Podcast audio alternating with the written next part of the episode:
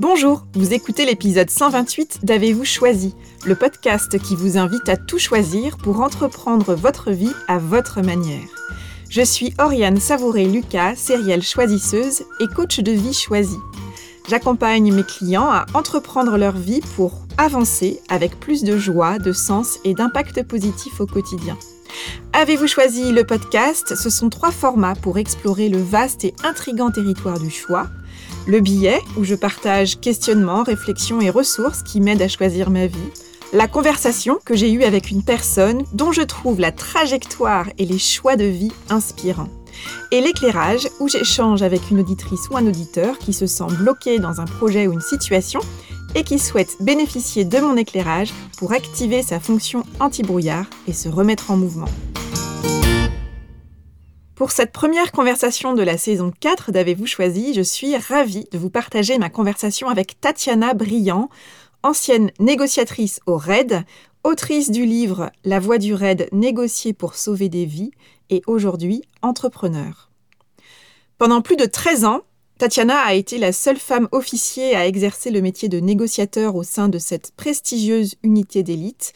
C'est donc un parcours en dehors des sentiers battus, comme je les aime, qui a suscité ma curiosité et mon envie d'échanger avec Tatiana.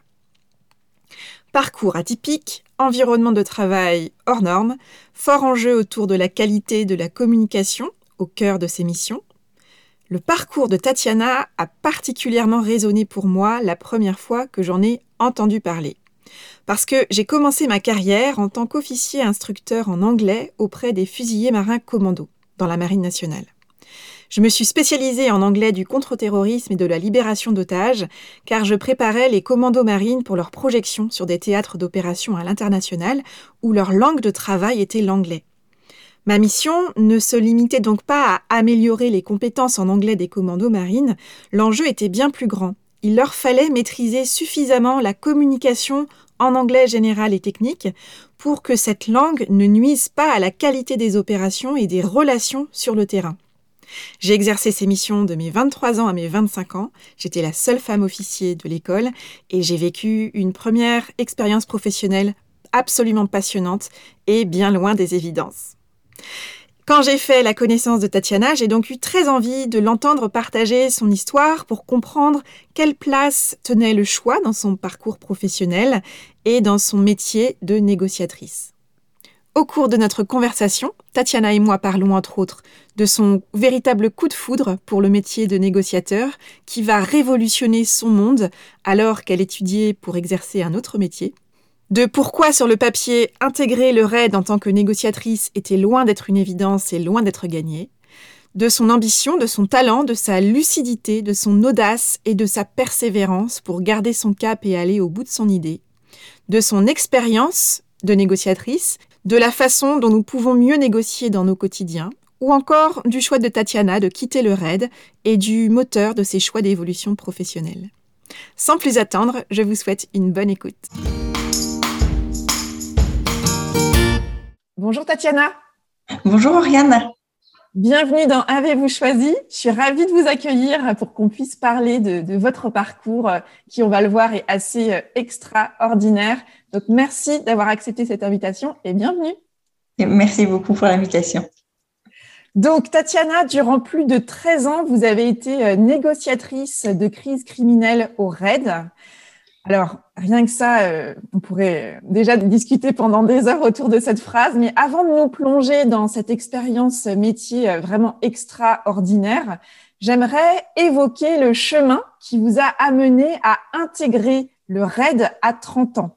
Parce que clairement, c'est pas un métier qui arrive par hasard, ni qu'on exerce par hasard. Donc, pour commencer, je suis curieuse que vous partagiez comment vous rencontrez ce métier. Alors, effectivement, on n'y arrive pas par hasard. Et, euh, ce qui est assez euh, drôle, c'est que moi, je ne m'étais pas du tout préparée à rentrer, alors ni dans les métiers euh, de, la police et encore moins au sein du RAID. moi, j'ai fait un, cursus purement juridique et au départ de mes études de droit, j'avais vraiment l'intention de passer l'avocature. Je voulais être avocate, je voulais me spécialiser en droit pénal et je voulais défendre la veuve et l'orphelin. Et puis, au cours de mes, euh, années d'études qui ont vraiment été euh, passionnantes, je me suis rendu compte que sur cette thématique, notamment, je pourrais pas forcément avoir l'opportunité du choix de, mes affaires. Et là, c'est venu véritablement poser un problème entre je comprends ce qui se passe du point de vue du droit, mais je l'accepte pas forcément toujours du point de vue de la morale. Et je me suis dit, bon, bah là, je vais être en, dualité et, euh, j'ai commencé à me dire que l'avocature serait peut-être pas forcément euh, le, le, meilleur chemin. Euh, et au cours d'un article, en fait que j'ai lu à la bibliothèque universitaire. Euh, j'ai lu un article qui avait été écrit par un, négociateur du RAID et qui relatait l'affaire de Human Bomb cette prise d'otage dans la matériel de Neuilly. Et, euh, donc, l'auteur de l'article évoque toute l'affaire en, en précisant bien euh, les étapes de la négociation sans véritablement de groupe négociation à l'époque. Et donc, il va expliquer que le, cette affaire va être vraiment le préalable à la création du groupe négo.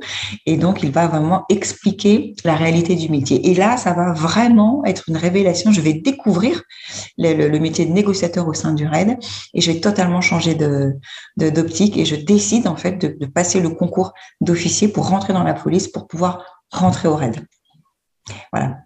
Voilà, et alors justement, ce qui est déjà intéressant, c'est de voir que euh, vous aviez déjà un premier cursus universitaire qui était lancé, vous vous destinez a priori au métier d'avocate, et mm. puis il y a déjà des doutes qui surgissent sur est-ce que c'est vraiment pour moi, est-ce que je vais vraiment m'y épanouir? Il y a cet événement euh, de la prise d'otage euh, dans cette maternelle qui est en plus très médiatisée à Neuilly, euh, l'objet de cet article, et c'est vraiment au détour d'une d'une lecture que mm. vous découvrez un métier qui totalement inconnu pour vous jusqu'à présent mais qui va créer, susciter cette envie de vous dire, euh, bah, en fait, c'est ça que j'ai envie de faire.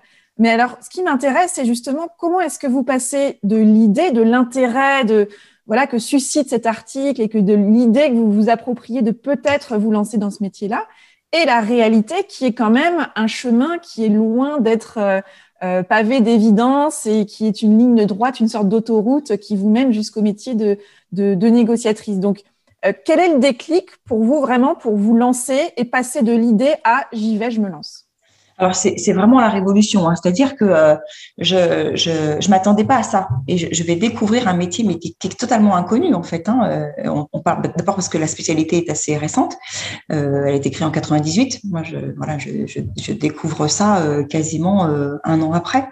Donc donc c'est vraiment c'est vraiment la, découverte.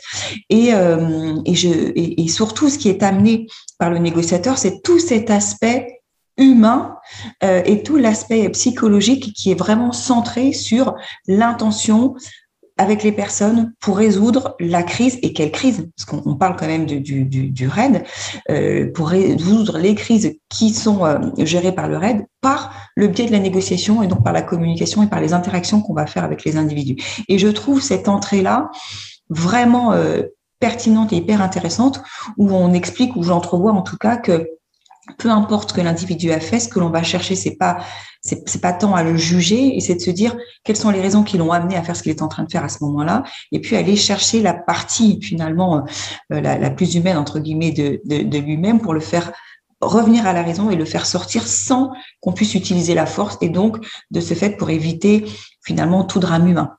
Euh, et, ça, ça va vraiment résonner en fait.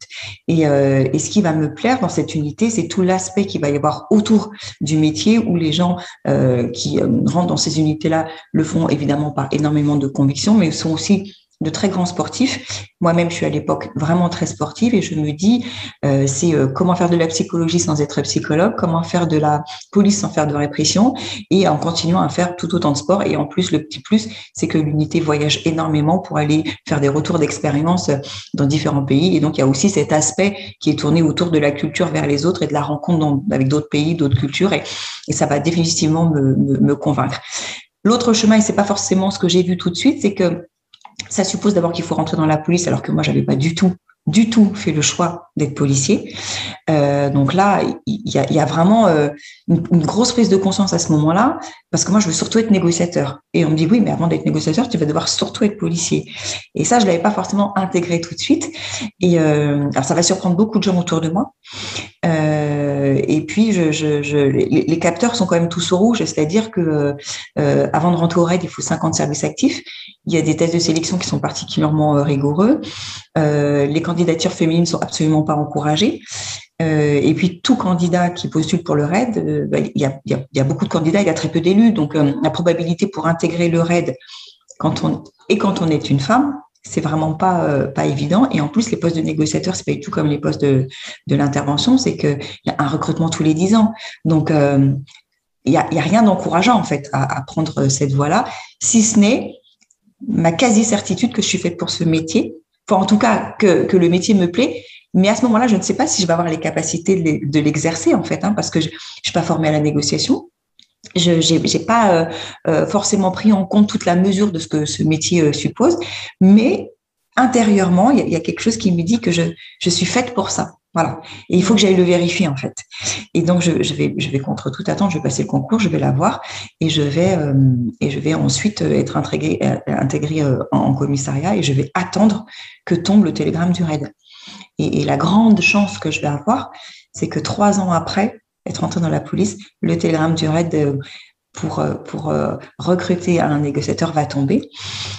Sauf qu'à ce moment-là, je, moi, je n'aurai pas les conditions administratives puisqu'il faut cinq ans de service actif, j'en aurai trois, mais je vais mettre toute mon énergie dans le dans, dans cette sélection parce que je, je, je, vais écrire un courrier et je vais et je vais préciser les raisons pour lesquelles il faut absolument que je passe les tests parce que je, je suis rentrée dans la police pour être euh, négociateur RAID. Donc, si ce télégramme passe, c'est la chance de ma vie qui s'envole, en fait. donc, euh, et, et, voilà. Mais, et ça va fonctionner. Donc, euh, il y a une partie de chance aussi énorme parce que je, j'aurais pu ne jamais passer les tests parce que administrativement, je n'étais pas du tout autorisée à les passer, en fait. Et c'est ça que je trouve assez euh, extraordinaire dans votre parcours, c'est justement cette, comme vous l'avez dit, il y a cette espèce d'évidence en, faisant la rencontre de ce métier-là, de vous dire, mais ça réunit tellement de choses qui sont importantes pour moi, qui ont du sens, mm. et, comme vous l'avez dit, vous sentez intérieurement que c'est quelque chose qui est fait pour vous. Et en même temps, euh, la série d'obstacles euh, mm. Euh, qui se, qui, qui, qui s'accumulent devant vous. Alors certains dont vous avez déjà conscience parce que vous savez qu'il y a un processus de sélection, de, etc., qu'il y a des conditions pour y mm. arriver. Mais il y a aussi tous ceux que vous n'avez pas du tout perçus, comme vous l'avez très, très bien mm. expliqué. Mais il y a cette conviction qui reste euh, vivace jusqu'à ce qu'effectivement euh, il y ait une sorte d'alignement des planètes entre votre envie et puis les circonstances administratives qui permettent en fait votre. Mais alors pour qu'on prenne bien conscience quand même du, du chemin, combien de temps s'écoule entre cette lecture à la bibliothèque universitaire de cet article qui, euh, qui révolutionne votre votre, votre univers, en fait, mmh. et votre perspective de qu'est-ce que je fais de ma vie demain, et euh, votre jour 1 au RAID? Il va se passer 7 ans. 7 ans. Donc 7 ans durant lesquels, à chaque moment, à chaque étape, euh, le rêve pouvait euh, partir en fumée, en fait. Mais oui, mais alors, je me dis pas pendant. Alors, c'est marrant parce que moi, je le vois pas comme ça. C'est pas, pas 7 ans pendant lequel le rêve partit en fumée, c'est 7 ans pour nourrir vraiment. Enfin, ça, ça va me porter en fait. Hein. Mm. Cette, euh, c'est, cette envie de rentrer qui va, qui va me porter et qui va m'amener euh, jusqu'au, jusqu'à la sélection. Et, euh, et c'est surtout qu'à partir de ce moment-là, ça devient assez clair, c'est-à-dire que je fais le, la bascule moi en licence, je passe quand même la maîtrise parce que parce que je suis passionnée par mes études de droit. Et donc je, je, je fais la maîtrise. Et puis et puis je fais ma cinquième année où je vais vraiment me, me spécialiser. Et je passe le concours en même temps que ma cinquième année de droit. Et là je rentre à l'école. Et euh, alors l'école, ça va être assez compliqué parce que euh, bah, l'école, je vais vraiment apprendre le métier de policier. Sauf que euh, il faut que j'intègre aussi intellectuellement que pour être négociateur, il faut que je sois policier. Et je dis pas que ça va pas m'intéresser mes, mes, mes, deux ans d'école, mais je, mais je vais vraiment avoir en, en ligne de mire l'arrivée et surtout comment je fais après pour, pour rentrer au RAID. Et puis je vais pas y rentrer tout de suite parce que je vais faire trois ans de service actif dans un autre service avant de pouvoir y rentrer. Mais, mais disons que ça, à partir du moment où je prends cette décision, elle va me porter jusqu'au bout. Et c'est vraiment ça qui va, euh, ça va être mon objectif en fait, hein, vraiment.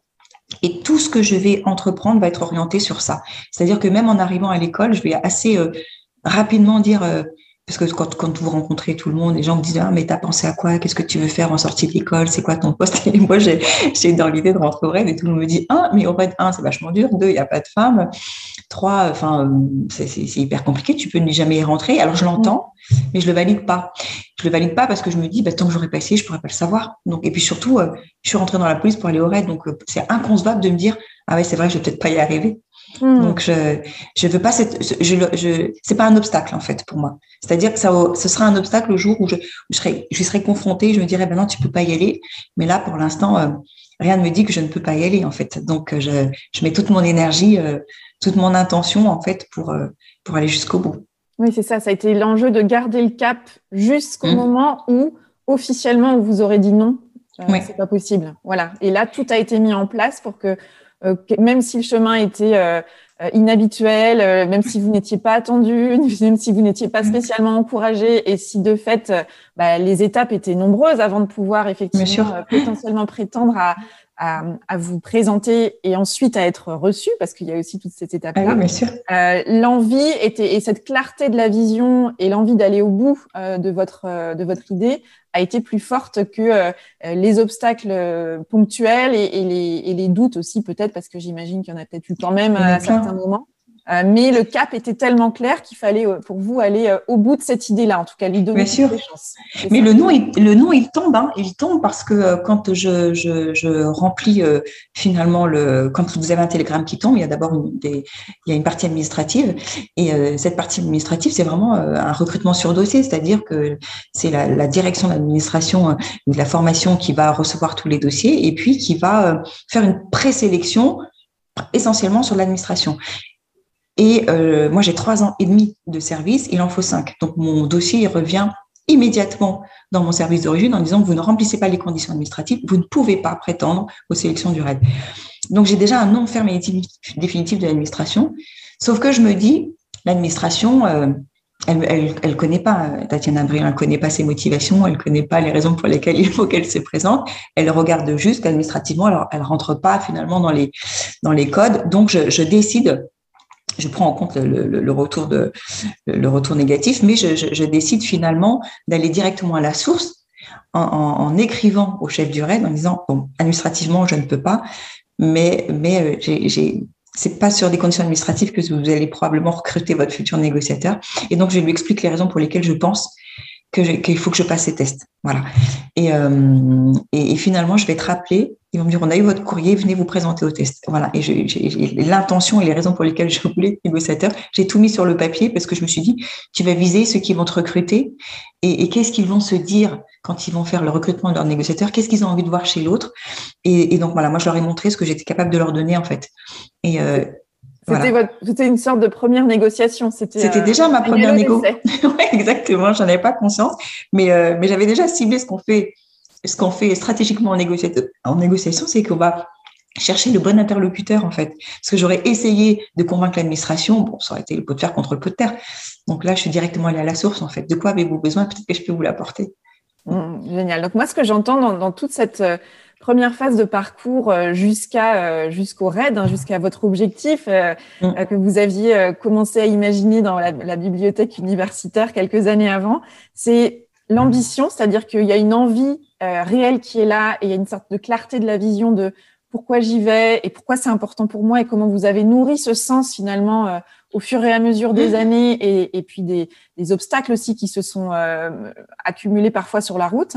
Le talent, parce que vous avez été, vous le disiez, vous étiez sportif, vous aviez déjà aussi un, un, une formation juridique qui, je pense, était aussi assez intéressante pour vous permettre euh, de passer, euh, ne serait-ce que les concours pour rentrer à la police. Il y avait une forme de, de transférabilité quelque part déjà d'une première expérience en, universitaire qui, qui, était pertinente par rapport à votre parcours. Puis vous étiez déjà sportive, donc euh, mm. voilà, c'était ça sortait pas du chapeau comme ça de nulle part. Il y a cette audace de vous être lancé, de vous être dit bah oui, en fait c'est ça, j'ai envie d'y aller et d'avoir fait, comme vous l'avez évoqué, cette révolution. Mm. Euh, euh, voilà, de sur tous les aspects pour euh, réorienter vraiment votre parcours. Et puis cette audace, et moi, je trouve qu'elle est, euh, elle s'est amplifiée aussi euh, grâce à la persévérance euh, dont vous avez fait preuve bah, au fur et à mesure de, des, des, étapes, des années, pour garder le cap passer les jalons en fait les uns après les autres dans un environnement qui globalement euh, était quand même plutôt euh, hostile, on va dire, euh, en tout cas pas très pas très accueillant a priori parce qu'effectivement, bah, historiquement, il y avait il y avait pas de femmes, ou en tout cas il y en avait eu une, je crois. Mm. oui, tout à fait. Et c'est voilà, c'était en tout cas, c'était pas gagné d'avance. Sur le papier, c'était pas l'évidence quand même. c'était loin d'être l'évidence. ce, que, ce qui m'a marqué aussi dans votre parcours, c'est que donc vous passez ces tests. Mm. Qu'est-ce qui se passe à partir de là? Au moment où je passe les tests Oui. Euh, alors, je passe les tests. Déjà, ce qui me surprend, c'est euh, le, le, fait que dès le départ, on annonce qu'on ne prendra pas de femmes. Et je me dis, c'est quand même assez surprenant. Alors, on est une petite trentaine de candidats et tout le monde nous dit, euh, sur ces sélections, on ne va pas retenir de femmes. Bon, d'accord. et puis, sur, sur mon entretien psy, j'ai vraiment la, la, psychologue qui va vraiment insister sur le fait que je sois une femme, sur le fait que je sois jeune et sur le fait que je sois jolie et qui va me dire est-ce que ça va pas vous poser un problème dans ce type d'unité là Et en fait, elle va, je, vais être sans réponse parce que je ne m'attendais pas du tout à cette question et j'avais jamais posé la, question de ma féminité. Euh, enfin, j'étais déjà policier. Euh, enfin, j'étais déjà euh, policière dans la police, donc voilà, j'avais l'habitude de travailler avec des hommes, des femmes, et, et qu'elle me pose la question est-ce ouvertement en me disant mais là vous êtes dans une unité à 97% d'hommes. Euh, vous aurez quelques femmes et vous les aurez surtout euh, au, niveau de l'administration. Donc euh, voilà comment vous allez faire avec votre féminité. je me dis mais je reste complètement sans voix parce que je me suis dit mais c'est pas une question en fait. Enfin quel est le rapport avec le avec le, le, le, métier que je souhaite exercer au sein de cette unité. Donc, je, suis un peu surprise par, le, par ça. Et puis, ce qui va se passer dans ces sélections, c'est que je ne vais pas être retenue. Alors ça, c'est le jeu des sélections. Euh, J'y suis allée en, en, en, mettant toutes les chances de mon côté pour l'avoir, mais en ayant conscience qu'en étant une trentaine de candidats et puis pour un poste, bah, de fait, il y aurait 20, 29 déçus. Bon, bah, je, je, fais partie de ces 29 déçus parce que je ne serai pas retenue. Et puis, euh, donc, je repars dans, dans, mon service. Et, euh, et, six mois après, donc je passe à autre chose. Hein, entre temps, je, voilà, je, je, pars en voyage, je, je passe à autre chose. Et six mois vous passez à autre chose quand même dans l'idée de vous représenter à une prochaine. Euh, et disons que je, je, je, perds pas espoir, mais je sais pas du tout quand est-ce que ça va se reproduire. Voilà, ça c'est le ça c'est le risque. Hein. Donc euh, et le fait est que les les prochaines sélections, elles auront lieu dix ans après organisé mmh. par moi notamment, mais, euh, mais ouais, il, peut, il, peut, se passer très longtemps entre deux sélections. Et ça tourne quand même beaucoup moins souvent à la négociation qu'à l'intervention. Donc, euh, donc non, je sais absolument, je sais pas dire quand est-ce que l'occasion se représentera. Donc ça, faut accuser un peu le coup. Oui, euh, est-ce que concrètement, ça, ça remet en question euh, votre parcours justement? Est-ce que vous vous dites, bah, tout ce que j'ai mis en place, c'est cette année d'investi Est-ce que, est-ce que pour vous, c'est vous ne l'entendez pas comme un non final en tout cas Ou est-ce qu'il y a quand même ce doute-là? Je ne l'entends pas comme un. Alors, j'accuse le coup et je pars en voyage euh, quasiment tout de suite. Et puis, je me dis, il va falloir que tu, intellectuellement, que tu te remobilises parce que tu risques d'avoir la carrière que tu n'avais pas choisie, en fait. Euh, et ça, c'est un, un peu compliqué. Mais ce qui est marrant, c'est que j'ai très peu de souvenirs de ce, de ce, de cette période parce que très rapidement, je vais être rappelée, en fait, par le RAID je vais être rappelée et vont me dire écoutez, euh, on souhaiterait euh, vous revoir. On aimerait que vous passiez un test supplémentaire. Donc là, je suis quand même assez surprise parce que je me dis c'est quand même bizarre.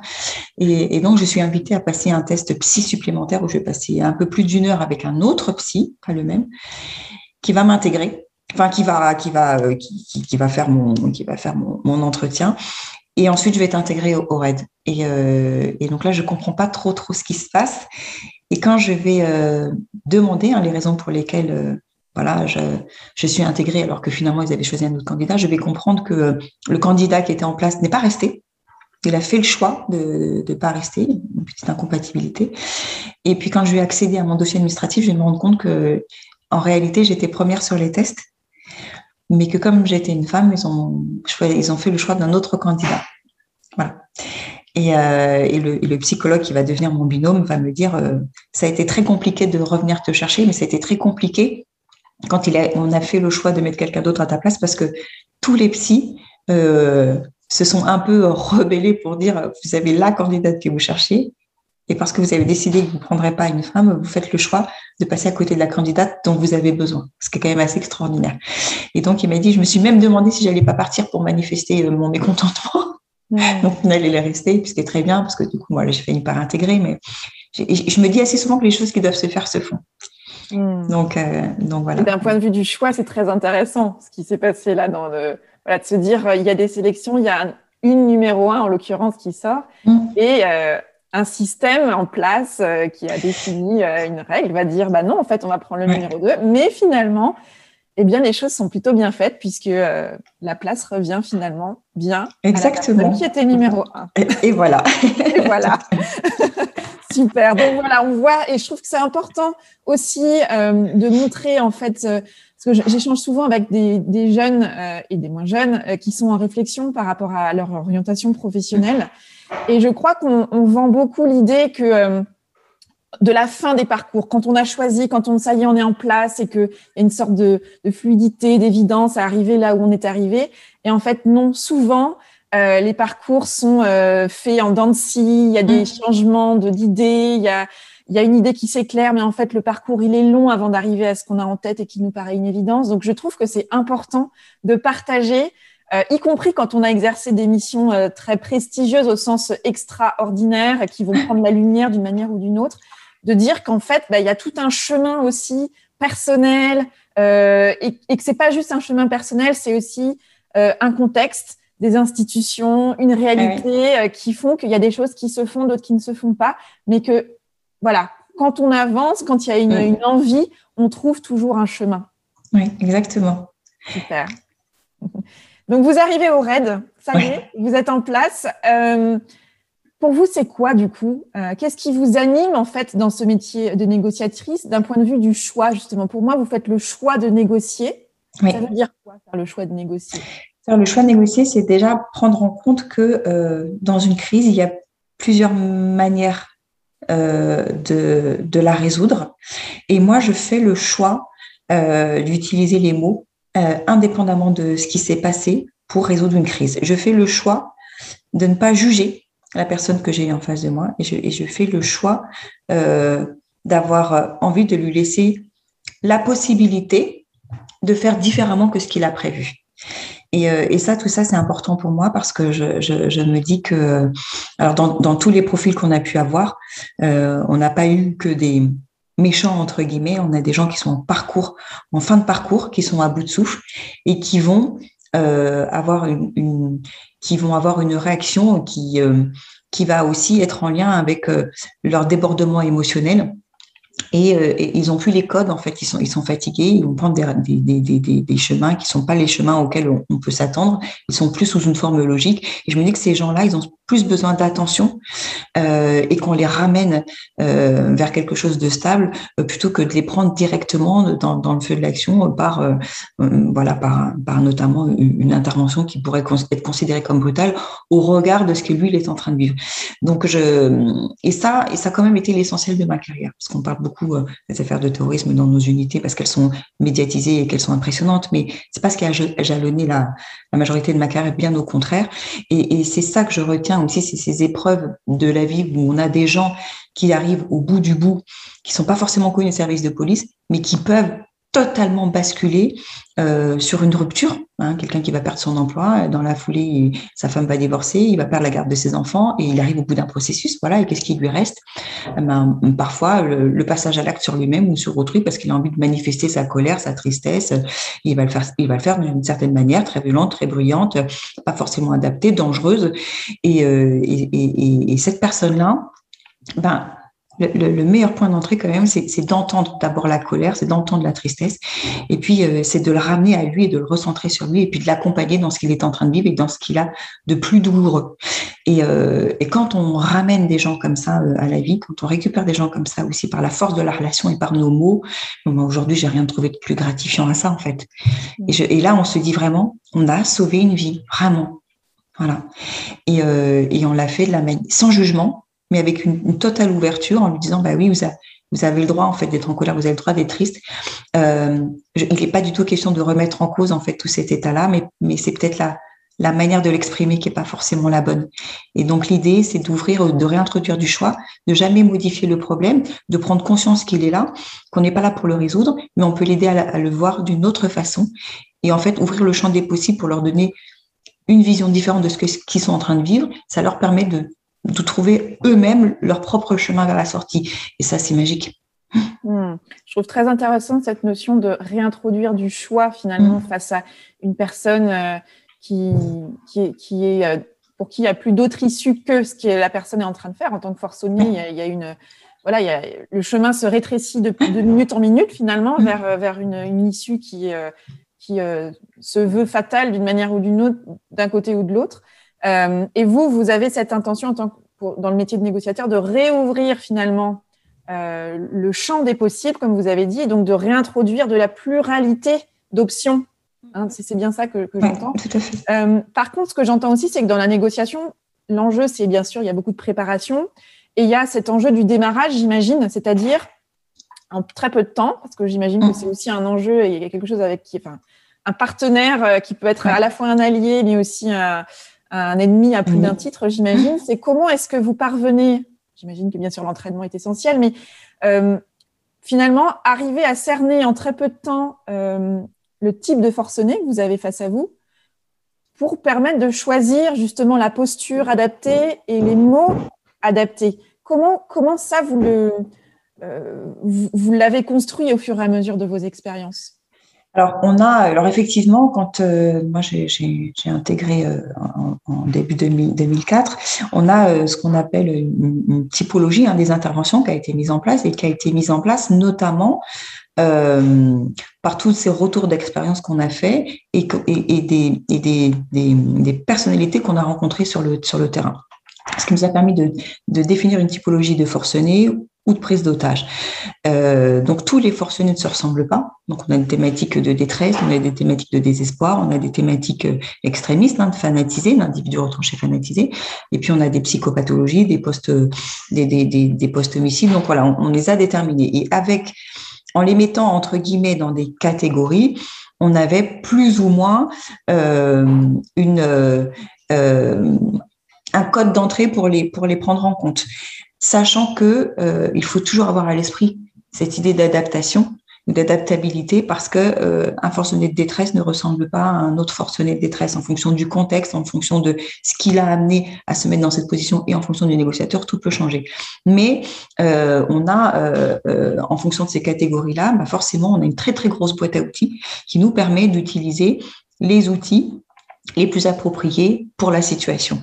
Donc, euh, donc on, ne fait pas de profilage hein, sur les interventions. On se garderait bien de le faire parce que c'est le meilleur moyen de se tromper. Et puis, parfois, il faut du temps pour le faire et on n'a pas forcément toujours le temps.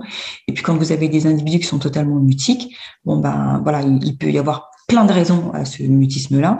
Euh, et l'idée, c'est d'essayer euh, bah, justement de, de, de, tenter avec les outils qu'on a, euh, de, de, trouver le meilleur point d'entrée pour essayer, en tout cas, de se faire entendre d'un individu qui refuse de parler. Hein, parce que c'est pas parce qu'il est mutique qu'il n'entend pas. Donc euh, l'idée c'est euh, qu'est-ce que je vais utiliser pour aller l'impacter et dans ce que je vais lui dire qu'est-ce qui va le faire réagir. Donc euh, effectivement on a très peu de temps hein, parce que sur nos interventions c'est souvent comme on dit entre guillemets c'est un, one shot c'est-à-dire qu'on n'a pas l'occasion de revenir le lendemain pour continuer la discussion. Donc quand on les prend en compte, bah on a tout un système qui se déplace et l'idée c'est d'aller les récupérer.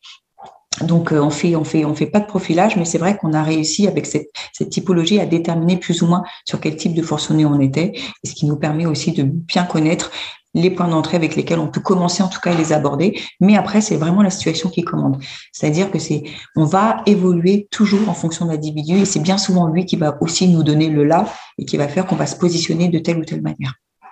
Oui, donc ce que j'entends, c'est être euh, extrêmement préparé pour être justement d'autant plus euh, attentive à la spécificité euh, mm. de, la, de, la, situation et de la personne que vous avez face à vous dans une situation. tout à fait. Euh, j'imagine que l'enjeu, c'est aussi de, même si ça paraît compliqué de tomber dans une forme de routine, mais d'être de, attentive à ne pas tomber dans des, dans des évidences, en fait, dans des recettes toutes faites aussi dans, dans votre pratique. Euh, au cours de trois, des 13 ans que vous avez réalisé euh, au RAID, c'est combien de, concrètement, ça représente globalement combien d'interventions? Alors ça, c'est une question qu'on me pose très souvent. Je ne suis jamais vraiment amusée à les, compter, mais j'ai fait plus de 250 affaires en, en 13 ans, et puis alors avec les enlèvements de français aussi euh, à l'étranger, puisqu'on intervient là-dessus aussi. Mais, euh, mais euh, oui, ça va être ça à peu près au global. Et est-ce que si vous deviez choisir une intervention pour, pour vraiment une intervention qui vous a d'une manière ou d'une autre transformé, Est-ce que vous pensez à une en particulier que vous seriez euh, qui m'a transformée Alors, il y a, plusieurs négociations qui m'ont euh, qui m'ont impacté à des différents niveaux. Celle qui m'a, euh, alors je ne sais pas si transformée c'est le bon terme. J'ai une de mes premières négos qui s'est pas très bien déroulée parce que on a eu d'énormes problèmes de communication et lorsque l'individu a ouvert la porte, euh, c'était une prise d'otage. Il a L'ensemble du groupe a pensé qu'il se rendait, alors que moi j'avais évoqué le fait qu'il ouvrait la porte parce qu'il avait besoin d'un contact visuel. Il voulait qu'on se voit. Et, euh, et, en fait, on a eu un, très gros problème de, coordination, ce qui fait que quand il a ouvert la porte, moi j'ai pas eu le temps de lui dire que je serais pas seule au contact. Et donc il a vu tout le groupe d'intervention. Et donc il a cru en fait qu'on venait le chercher. Il a refermé la porte, sauf qu'il a refermé la porte. Il était retranché avec ses deux enfants. Et donc là, ça bascule, hein, parce qu'on se dit d'abord, un, on a perdu à la négo, clairement, et puis surtout, maintenant, il faut intervenir. Intervenir, il y a deux, et deux enfants au domicile. Donc là, ça a été assez catastrophique. Donc là, ça s'est très bien passé, puisque bon, euh, on, a, on a pu récupérer, on a récupéré les enfants, tout s'est bien produit. Mais, mais c'est ce qu'il m'a dit, en fait, qui m'a impacté. Il m'a dit qu'il l'avait trahi. Euh, et, en fait, ça a été terrible parce que je l'ai vraiment pris pour moi. et, il m'a fallu du temps hein, pour euh, accepter ça. J'en ai beaucoup parlé avec le psy euh, qui était mon binôme en disant mais je l'ai quand même pas trahi, c'est juste qu'on n'a pas eu le temps. Et j'avais de cesse en fait d'avoir envie de le rappeler pour lui expliquer que c'était juste un problème de coordination, que, que l'intention c'était pas d'aller chercher. D'ailleurs, quand il a ouvert la porte, personne n'a bougé. C'est que le dispositif fait que dans, notre, dans nos protocoles, un négociateur va jamais tout seul au contact, donc il y a forcément un binôme de protection. Et, euh, d'ailleurs, quand il a ouvert la porte, personne n'a bougé. Hmm. Donc, euh, mais c'est cette perception qu'il a eue de moi qui n'était pas la bonne, qui m'a vraiment perturbée, où je me suis dit, mais je suis toujours en, en trans, enfin, je suis dans le parler vrai, je suis dans l'ouverture, je, je, bannis le mensonge parce que de manière générale et encore plus dans mon métier. Euh, et, donc là, c'était un jugement sur ma personne que j'ai pas très bien vécu. Voilà. Et donc le, psychologue m'a dit ne te trompe pas, ne te trompe pas de place. C'est pas nous qui l'avons incité euh, à, à, battre sa femme et à se retrancher avec ses enfants. C'est pas nous qui l'avons demandé de faire une prise d'otage sur ses enfants. Ne te trompe pas de place. Et euh, bon, voilà, ça m'a fait un peu bouger mon état d'esprit, mais je me suis surtout dit, euh, ça, m'a vraiment mis tous les capteurs rouges en me disant fais attention à ça parce que sur un, problème de communication ou en tout cas un, manque de synchronisation, tout, peut basculer en fait. Euh, et, si on avait perdu ces enfants-là, je crois que je m'en serais pas remise en fait. Donc, donc voilà, ça m'a, rendue hyper vigilante. Mmh. Mais ça m'a fait prendre conscience aussi euh, que l'empathie aussi qui était la mienne, il fallait que je fasse attention à ça aussi, parce que je, voilà, l'idée, c'était pas de tomber dans la sympathie non plus. Mm. J'ai beaucoup appris aussi de ça, et notamment la dissociation avec les événements et, euh, la distanciation émotionnelle. Super, merci pour ce partage. Parce qu'on a souvent en tête les, les, grandes interventions au sens les plus médiatisées. Oui. Euh, et je crois que c'est important aussi de, ramener euh, au fait que c'est avant tout des, vous êtes, enfin, il y a des êtres humains des deux côtés, mm. euh, avec euh, toutes les, les, questions, les vulnérabilités et, euh, et, et, les, oui, les transformations que ça opère, tout ça sur euh, sur les êtres humains des deux côtés. Donc, mm. merci de, de, ce partage. Et alors, ce que je trouve intéressant justement dans ce, ce que vous venez de faire, c'est combien choisir de négocier, c'est aussi un, un moyen très pertinent pour euh, s'intéresser à comment est-ce que je peux préserver justement les futures euh, relations. Alors là, vous parliez de euh, cet échange qui a eu lieu avec ce forcené et, et puis cet enjeu autour de la trahison, de ce que ça, ce que ça a impliqué pour vous en termes de réflexion. Donc, on peut aussi le transposer pour nous, simples citoyens lambda, à tous les sujets finalement euh, du quotidien euh, professionnel et, et, personnel. Donc justement, quels sont vous les conseils que vous pouvez nous donner euh, pour bien négocier en fait dans nos dans nos quotidiens, que ce soit au travail, à la maison, avec nos enfants, avec nos conjoints, avec nos nos pères, nos, nos hiérarchiques, etc. Pour justement dans ce souci de de, négocier, c'est-à-dire d'avancer dans une, dans une discussion, mais aussi de préserver la qualité des futures relations Alors, euh, je, donne des conseils, ce que vous me demandez. C'est vrai que les conseils sont jamais les, les payeurs, mais, mais, mais dans n'importe quelle négociation, à partir du moment où on s'apprête à négocier, euh, moi j'ai toujours envie de dire la préparation. Voilà, même quand ça paraît évident, même quand les choses paraissent évidentes, euh, vous pensez que vous n'avez pas d'intérêt à négocier parce que c'est assez clair, il faut quand même se préparer. Donc, euh, euh, généralement, quand on veut négocier ou quand on s'apprête à négocier, c'est qu'on on, on va avoir besoin de l'autre pour accéder à quelque chose. Donc, moi, j'aime beaucoup mettre l'attention sur le fait que si on, décide de rentrer dans un acte de négocier, c'est qu'on a besoin des deux parties pour, pour obtenir quelque chose. Et dans ce cadre-là, l'autre partie a autant de raisons que moi de vouloir obtenir ce qui lui semble juste pour elle. Donc, je ne peux pas à ce moment-là voir la négociation que de mon point de vue ou que sous mon prisme. Ça veut dire que, et c'est là où, l'ouverture va vraiment rentrer en ligne de compte, c'est-à-dire que même si je vais identifier mes propres intérêts, mes propres, mes propres besoins, que je vais mettre l'accent sur les choses qui sont intransigeables pour moi, les choses sur lesquelles je ne souhaite absolument pas transiger, je peux peut-être aussi voir de quel côté je peux céder des choses, quels sont les domaines sur lesquels je vais pouvoir un peu lâcher euh, du terrain, ou éventuellement quelles sont les choses que je vais pouvoir proposer en, alternative. Et je dois accepter que l'autre fasse exactement la même chose, parce que finalement, pourquoi j'aurais plus d'intérêt que lui dans cette négociation qui nécessite que nous nous mettions d'accord. Donc ça, c'est hyper important, euh, parce qu'on pourrait très bien se dire, mais c'est quand même incroyable qu'il soit arc-bouté arc là-dessus alors que c'est pas ce que je veux. Ben oui, mais entre contrepartie, qu'est-ce que je lui montre moi, qu'est-ce que je lui donne, et, est-ce qu'il ne se dit pas la même chose de son côté? Donc ça, c'est quand même assez euh, assez important.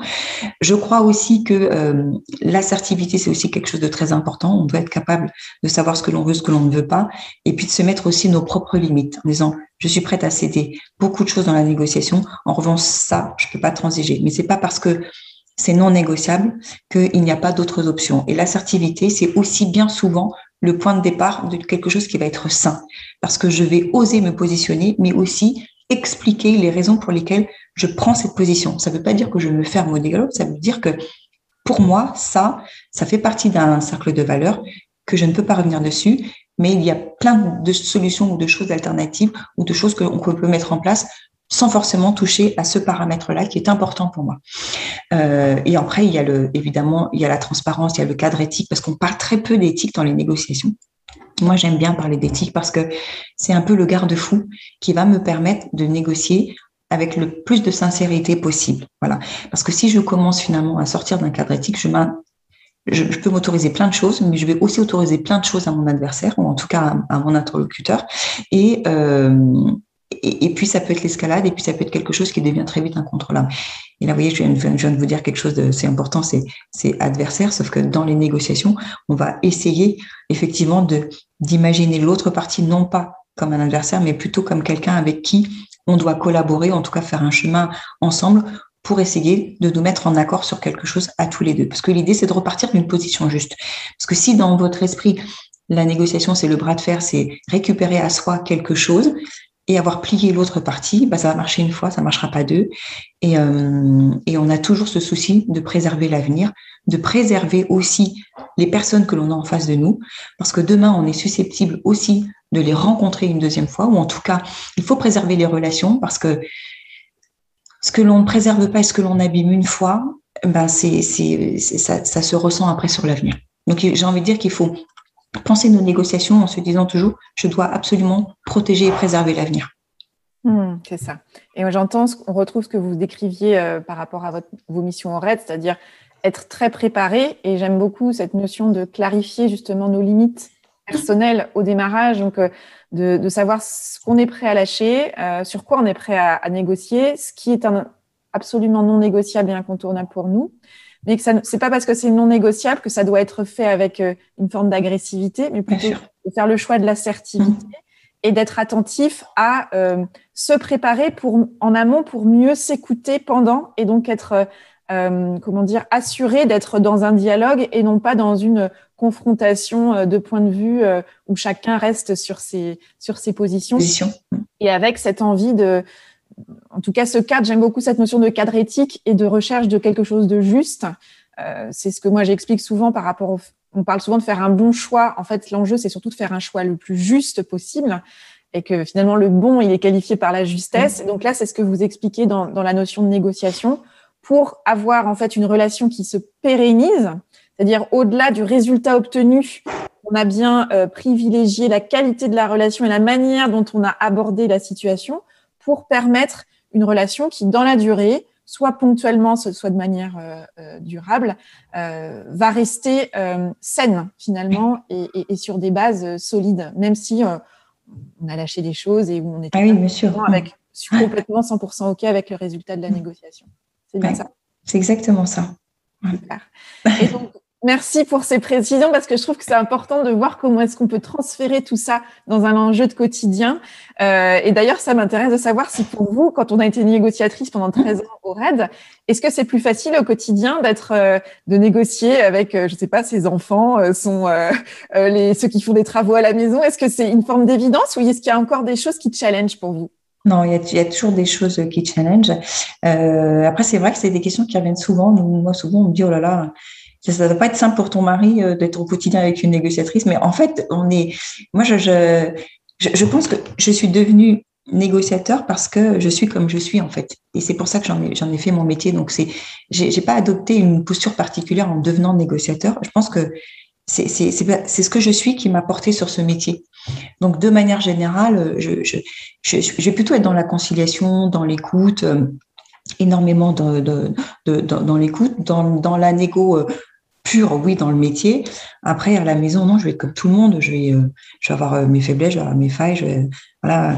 Avant, j'avais des principes. Maintenant, j'ai des enfants. Ça, je, le dis assez souvent. Et, et j'ai négocié très mal avec mes enfants parce qu'il y a une part d'émotionnel qui est tellement énorme que, euh, que je vais laisser d'abord parler l'émotion. Voilà. Après, il y a des choses que je vais faire. C'est vrai que j'ai que j'ai conscientisé en faisant de la négociation comme le fait d'utiliser beaucoup une, méthode qui s'appelle les messages où je vais me recentrer euh, sur moi, notamment quand je vais me sentir en colère ou fatiguée et que j'aurais tendance à vouloir en prendre à mes enfants, je vais leur dire que je, je ne suis pas accessible parce que je suis fatiguée mais je, je, voilà, je prends cette distance pour pas qu'ils aient le sentiment que c'est de leur faute ou qu'ils y sont pour quelque chose.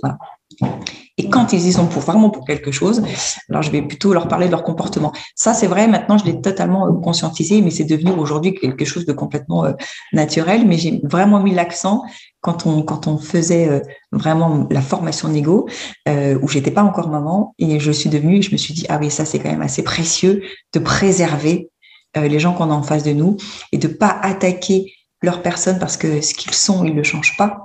Et là, ça peut être très violent d'attaquer quelqu'un parce que c'est repenser qui ils sont, alors que leur comportement, ils peuvent les modifier. Et ça, maintenant, je suis très attentive à ça. Oui, merci de partager. Euh, et, merci aussi à nouveau de partager le fait que euh, on peut être dans des métiers euh, où il y a beaucoup d'enjeux, beaucoup de, de, dangers aussi, beaucoup de méthodes, beaucoup de préparation, et rester absolument des êtres humains avec euh, des doutes, des moments où on ne sait pas forcément comment faire. Et, et, ça, c'est vraiment, je crois, euh, important. Donc, merci de le partager. Vous avez, au bout de 13 ans, un petit peu plus de 13 ans au sein du RAID, fait le mm. choix de, de quitter le RAID pour aller vers le secteur privé, toujours en, en, lien avec les, la question de la négociation. Et puis aujourd'hui, vous vous lancez dans l'entrepreneuriat. Dans Exactement. Quel, est le moteur dans vos choix de carrière et dans, plus globalement dans vos choix de vie? Euh, Alors, de carrière, ça s'est fait. Euh, alors, ça a été très très clair pour le RAID. C'est euh, au cours de, vers la fin de mes années au RAID, j'avais très souvent, ça faisait un petit bouton que j'avais dans, l'esprit de, de, monter ma structure. Euh, voilà, parce que j'avais envie d'être mon propre chef. Et quand vous avez été euh, fonctionnaire toute votre vie, vous êtes tout, le temps, tout le temps très hiérarchisé. il y a des fois, il y a des choses que vous voyez, vous dites, si j'étais chef, je ferais ça. Sauf que quand vous êtes euh, dans une hiérarchie, vous avez toujours des chefs au-dessus de vous qui vont pas forcément aller dans votre sens et qui vont pas forcément voir les choses de la même manière. Et donc, il y a un moment donné, j'avais cette perception que je, que j'aurais envie, j'aurais envie de faire mes propres choix. Euh, ce qui m'a amené à prendre une disponibilité et aller dans le privé, c'est que dans cette perspective qui était de construire un jour euh, ma propre structure, euh, comme, beaucoup d'entre nous, j'ai eu à un moment donné le syndrome de l'imposteur. Je me suis dit, si je dois m'adresser à une partie du monde privé, quelle légitimité je vais avoir en, en, venant d'un monde totalement opérationnel et du public? Et là, je me suis dit, bah, aucun en fait. Donc, j'ai fait le choix d'intégrer un grand groupe privé pour aller faire une vraie immersion dans le privé pour pouvoir me dire voilà comment fonctionne le privé, je suis salarié du privé, je vais prendre en compte les organisations, le mode de fonctionnement. Comme ça, si demain j'ouvre ma structure, je serai légitime pour euh, aborder les notions dans le secteur privé parce que j'aurais été moi-même salarié d'une entreprise privée. Et c'est ce que j'ai fait. Et, euh, donc à la première, euh, euh voilà, au premier confinement, euh, j'ai beaucoup été sollicitée à titre très personnel pour notamment de l'accompagnement. Et je me suis dit peut-être que c'est le moment. Euh, forte de cette petite expérience du privé, parce que quatre ans c'est pas énorme non plus. Euh, peut-être que là tu commences, voilà, à remplir vraiment toutes les cases pour commencer à monter ta structure. Ce que je fais. Et alors le, le moteur c'est toujours le même, c'est-à-dire que dans le privé j'ai rencontré aussi euh, ce frein de me dire ça c'est marrant, je l'aurais pas pris comme ça, je l'aurais pas pris en compte de cette façon. Sauf que tu peux pas décider. Et, donc, c'est devenu encore une fois assez me titiller en me disant, peut-être que si demain tu montes ta structure, tu feras un peu comme tu as envie. Et c'était pas à faire pour faire, mais c'était plutôt la, frustration de pas aller au bout de l'idée euh, qui était la mienne, ou en tout cas de, prendre les choses comme je pensais que c'était intéressant de les prendre. Ça veut pas dire que je vais pas me tromper, mais euh, je, me donne le choix d'aller explorer ça. Et puis si je me trompe, bah, je me trompe, mais c'est important que j'aille le vérifier par moi-même. Oui, ce que je trouve intéressant, c'est qu'on retrouve exactement le, le, le, déroulé que vous aviez avec euh, l'idée du RAID, c'est-à-dire euh, vous y êtes allé, euh, voilà, pour aller au RAID, il fallait passer par la police parce que voilà, c'était l'étape qui vous a, qui était, alors dans le cas qui était obligatoire, mais bon voilà, c'était l'étape avant la grande idée. Et là, il y avait déjà finalement cette envie d'une forme de liberté en, en créant tout vous-même et en étant mm complètement responsable et libre des, décisions et des choix que vous pouviez faire. Et il y a eu cette phase de transition par euh, une première étape, une disponibilité, tester, euh, valider sa, votre légitimité finalement. Dans, en tout cas, vous vous rassurez sur le fait que vous exactement. êtes capable. Et en même temps, ça a confirmé cette envie de vous dire, allez, euh, en fait, si j'ai envie d'y aller complètement et d'être et libre et complètement responsable aussi des choix et des décisions professionnelles que je vais faire. Donc, c'est mm-hmm. intéressant de voir cette cette audace et cette persévérance, cette détermination qui sont qu'on retrouve dans le. Ou cette folie. Pardon? Ou cette folie. Ou cette folie, mais en tout cas, euh, voilà, c'est on retrouve cette euh, cette ambition, mm.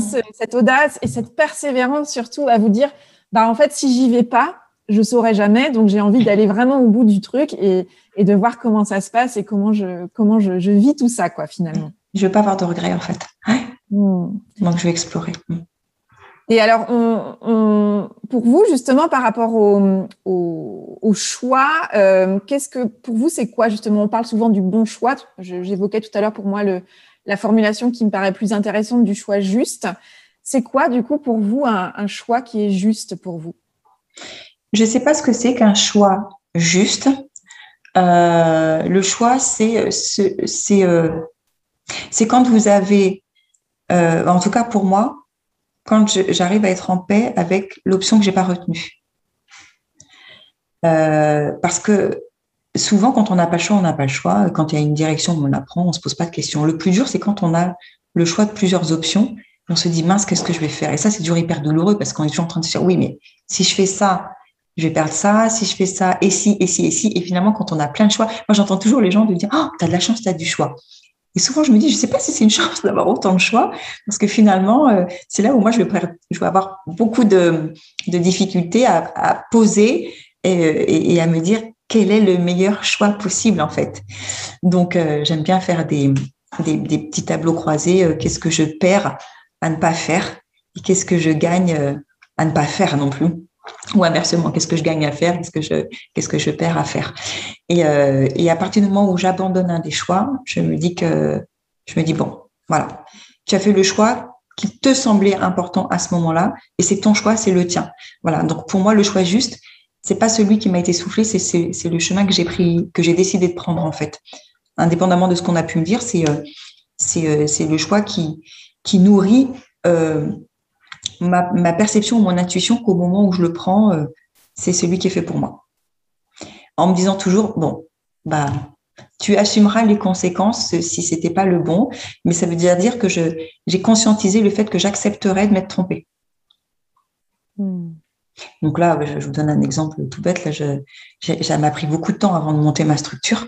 Parce qu'à chaque fois, je me disais, oh oui, mais ça se trouve, c'est pas pour moi. Oui, mais ça se trouve, je vais me tromper. Et les gens me disaient, mais qu'est-ce que ça peut faire de te tromper? Moi, je suis la première à, dire aux gens qu'ils peuvent ne pas se tromper. Et pour moi, c'est plus compliqué. C'est-à-dire que j'essaie, je, mets tout en place pour ne pas me tromper. Et pourtant, et pourtant, se tromper, c'est pas grave en soi. Euh, et, euh, et, donc là, je, je, me dis, bon, oui, c'est vrai, tu peux te tromper. Mais comme ça fait un petit bout de temps euh, que tu y penses, que tu as mis tout en place pour que ça fonctionne, et bien maintenant, il faut explorer. Et peut-être que ça ne fonctionnera pas, mais si tu ne le fais pas, tu ne pourras pas savoir. Donc voilà, et c'est une des raisons pour, lesquelles je me suis lancée, notamment en pleine pandémie. là, on me dire, on m'a dit d'ailleurs, enfin, tu as quand même un super poste dans le privé, et en pleine pandémie, tu prends une, tu montes une structure qui est quand même 90% liée au présentiel. Hein, c'est très judicieux en fait comme choix. mais sauf que à ce moment-là, j'ai senti que c'était le moment. Donc je dis, bah, c'est vrai, mais je, je vais l'explorer. Ouais. Et ce que je trouve intéressant, c'est justement euh, cet enjeu de, de, poser les choses. On retrouve cette, cette euh, dimension de préparation, de se poser les questions, de poser les choses, d'explorer déjà euh, sur le papier finalement les options. Et puis ensuite, c'est aussi l'audace de se lancer et d'aller explorer pour ensuite ajuster finalement au fur et à mesure votre, votre chemin. Euh, et ça, c'est, je crois, enfin moi, j'adhère complètement à cette manière de faire. Euh, et je crois que c'est effectivement euh, intéressant de, de, se dire, je reste pas juste sur le papier, mais je me prépare suffisamment pour me dire, il y a quelque chose à aller explorer.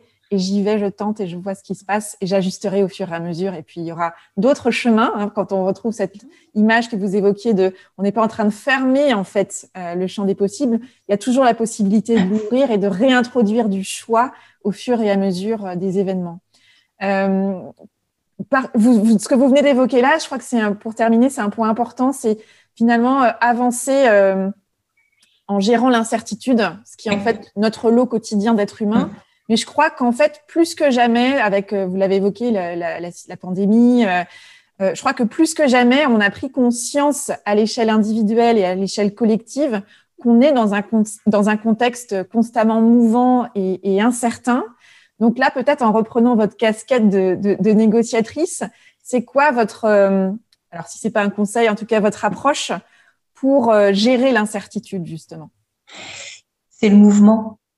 C'est-à-dire que euh, moi, je, je la, personne n'a une petite boule de cristal pour, pour dire euh, ce que sera, de quoi sera fait demain, comment ça va évoluer. Vous voyez, notamment, on, parle de cette pandémie où, où moi, j'ai le sentiment qu'on a été totalement figé dans un espace-temps qui ne nous appartenait plus parce qu'on n'avait plus du tout de projection et qu'on se disait, on va surtout pas se projeter parce qu'on ne sait pas de quoi demain est fait. Mais ça, c'est, ça, c'est, moi, j'ai trouvé que ça, c'était délétère pour le coup. Après, je, je comprends les gens qui l'ont fait dans, dans une, une, forme de, une forme de, de, prudence, mais j'ai vu aussi ce que ça pouvait produire comme effet négatif chez les gens qui n'arrivaient plus à se projeter. Et, et moi, j'ai toujours nourri cette idée un peu partout de faire toujours la, la, vraiment la technique des petits pas et les tout petits projets, parce que le petit projet, et on n'a pas besoin d'un projet ambitieux. Le petit projet, il va, il va nourrir, déjà, il va vous mettre en action. Donc, ça veut dire qu'on n'est pas figé dans un espace-temps, on, est en mobilité. Et, euh, et, euh, et, puis, il va nourrir un espoir. Voilà. Et l'espoir, bah, c'est forcément un bond vers le, vers le futur. Quand on a de l'espoir, c'est qu'on se projette. Voilà. Et la projection, bah, c'est la mise en mouvement. Et c'est de se dire, je me réapproprie mon quotidien, je me réapproprie mon temps parce que j'ai un projet et je le visualise. Voilà. Donc dans dans dans, voilà l'incertitude, c'est euh, c'est c'est moi j'aime pas la subir. Euh, donc j'ai pas envie de subir parce que comme on n'a pas de prise et c'est ça qui devient anxiogène. Donc euh, à mon niveau, je je lance soit des petits défis, soit des petits challenges, soit des petits projets parce que là-dessus j'ai de la prise, je me mets en mouvement et quand je suis en action, j'ai pas le temps de stresser. Mmh. Voilà. Oui. c'est vraiment faire le choix de notre posture dans un contexte ah incertain, mais qui l'est finalement toujours. Euh, et, finalement, ce que j'entends, c'est effectivement l'antidote au risque de paralysie dans un contexte d'incertitude, c'est la mise en mouvement à une échelle qui nous convient, qui, est mmh. juste pour nous, et ne pas hésiter à partir sur des petits projets, des petites choses qui nous paraissent Bon, finalement, il n'y a pas de gros enjeux, mais à la limite, tant mieux, parce que euh, c'est ce qui va nous inviter à la mise en mouvement et qui mmh. va nous garder vivants finalement. Mais bien sûr. garder les yeux grands ouverts. Euh, mhm. Exactement. Et puis si ça fonctionne pas, que ça n'aboutit pas, mais tout ce temps, on l'aura, on l'aura passé notamment à rêver, à se projeter, à se mettre en mouvement. On aura fait quelque chose. Voilà. Alors que si on l'avait pas fait du tout, bah, comment on aurait vécu cet espace-temps? Mm. Rêver et se mettre en mouvement. Mm. Merci beaucoup, Tatiana. Merci beaucoup, Ariane. Un grand merci à Tatiana pour sa confiance, ses partages authentiques et inspirants, ainsi que pour sa simplicité. Alors, que vous a inspiré cette conversation? Je vous invite à identifier l'idée, la phrase ou le mot que vous choisissez de retenir et de vous approprier. Avec quoi de nouveau repartez-vous de cette conversation? Quel est le petit pas que vous pouvez planifier dans les prochains jours, peut-être même dans les prochaines heures, pour mettre en œuvre dans votre quotidien ce qui vous a inspiré ici? N'hésitez pas à me partager les idées, les déclics, les questions que cette conversation a fait émerger pour vous. Contactez-moi via mon site ou les réseaux sociaux et partagez-moi ça. Je suis toujours curieuse de savoir comment les conversations que je vous propose résonnent. Je me ferai un plaisir de vous répondre. Si vous souhaitez en découvrir davantage sur Tatiana, son expérience de négociatrice, lisez son livre La voix du raid Négocier pour sauver des vies et visionnez sa conférence TEDx Négocier pour sauver des vies. Si vous aspirez à vous confectionner une vie choisie, sachez que j'accompagne un petit nombre de personnes en coaching individuel et de groupe à distance. Si vous pensez que le temps est venu d'investir en vous pour entreprendre votre vie avec plus de joie, de sens et à votre façon, je vous invite à prendre rendez-vous avec moi pour une conversation initiale offerte et sans engagement. Et durant 45 minutes environ, nous pourrons explorer dans quelle mesure un coaching est pertinent pour vous et si et comment nous pourrions travailler ensemble prochainement. Voilà, c'est fini pour aujourd'hui. Merci d'avoir écouté l'épisode jusqu'ici, j'espère qu'il vous a plu. Si c'est le cas, dites-le moi avec une constellation d'étoiles et un commentaire sur la plateforme Apple Podcast. Vous pouvez aussi partager cet épisode aux personnes qu'il pourrait intéresser et peut-être même éclairer. Vos étoiles, vos commentaires en ligne et votre bouche à oreille qui fait des merveilles, c'est vraiment le plus précieux des soutiens que vous pouvez m'apporter dans ce projet. Vous retrouvez tous les épisodes du podcast sur mon site oriansavoureluca.com et sur toutes les plateformes de podcast.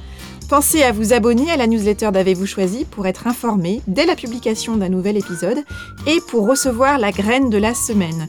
C'est une graine sous la forme de réflexions et de questions que je sème par mail chaque lundi et que je vous invite à faire germer au fil de la semaine. Enfin, n'hésitez pas à postuler à l'éclairage si l'idée de passer sur le podcast vous intéresse. Pour ce faire, direction la page podcast de mon site, oriansavoureluca.com. Vous trouverez aussi sur mon site un formulaire de contact. Partagez-moi vos questions, vos idées, vos suggestions si le cœur vous en dit. Je me fais toujours un plaisir de vous répondre. Voilà, je vous souhaite une bonne semaine et je vous dis à bientôt pour un nouvel épisode d'Avez-vous choisi. Et d'ici là, et si vous choisissiez tout?